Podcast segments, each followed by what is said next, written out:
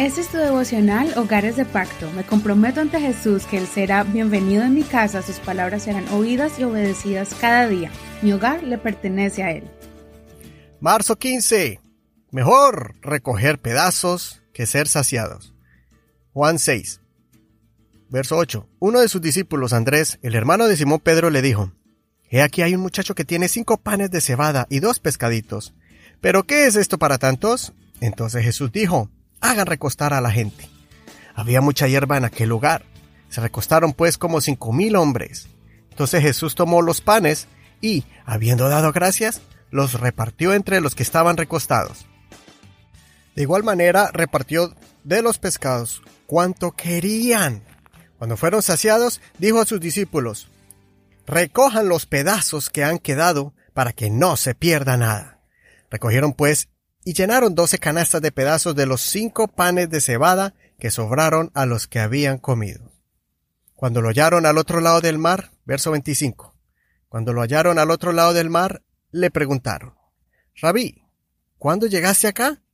Jesús le respondió diciendo, De cierto, de cierto les digo, que me buscan, no porque han visto las señales, sino porque comieron de los panes y se saciaron.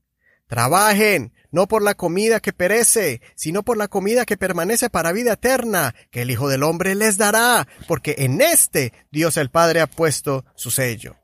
Entonces le dijeron, ¿qué haremos para realizar las obras de Dios? Respondió Jesús y les dijo, esta es la obra de Dios, que crean en aquel que Él ha enviado. Verso 66. Desde entonces muchos de sus discípulos volvieron atrás y ya no andaban con Él. Entonces Jesús les dijo a los doce, ¿Quieren acaso irse ustedes también?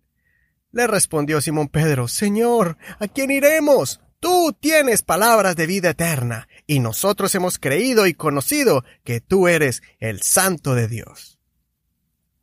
Este capítulo es muy interesante porque nos muestra un milagro impresionante que Jesús realizó, dándole de comer a más de cinco mil personas, con cinco panecitos y dos pescaditos. Y no solo eso, sino que mandó a los discípulos, sus servidores, a que recogieran los pedazos sobrantes de este milagro y vieran que Dios sacia la necesidad y hasta sobra enseñándoles que su poder va más allá de nuestro entendimiento. Esta obra sobrenatural hizo que muchas personas comenzaran a seguir a Jesús en masas, pero el Señor no quería que lo siguieran precisamente por el poder que tenía de multiplicar alimento y llenar una necesidad temporal y terrenal, sino más bien que entendieran que Él quería alimentar sus almas y darles vida eterna. Tanto así que el Señor, cuando vio a la multitud, comenzó a decirles que ellos tenían que tomar una decisión y aceptarlo a Él como Salvador, pero no entendieron el mensaje y comenzaron a retirarse. Para cualquier predicador o maestro, ver que sus oyentes y sus discípulos empiezan a abandonarlo es una señal de fracaso.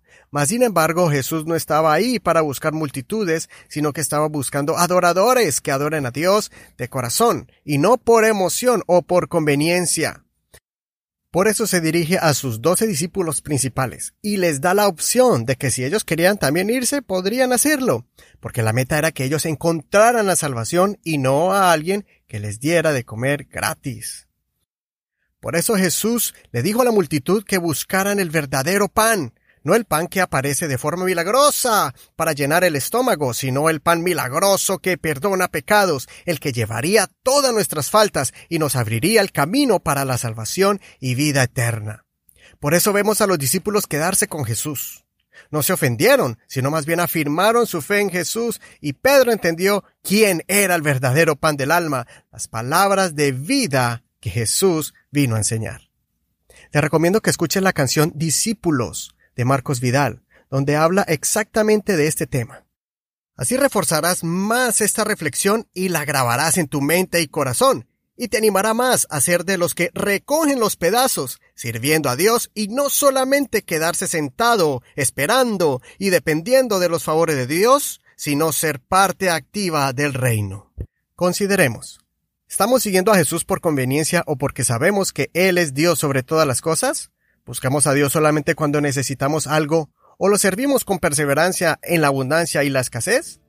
Vamos a la iglesia porque están ahí mis amigos y disfruto del ambiente social, pero no porque es mi deleite sentir su presencia. Cuando tienes un malentendido con alguien de la iglesia, ¿Te alejas y dejas de congregarte? ¿O no permites que esas clases de cosas te separen del amor de Dios? Y por último, ¿estás trabajando o esperando recibir? Que el Señor escuche tu oración y te dé un espíritu de perseverancia y constancia. Soy tu amigo Eduardo Rodríguez. No olvides compartir este mensaje a alguien que tú aprecies.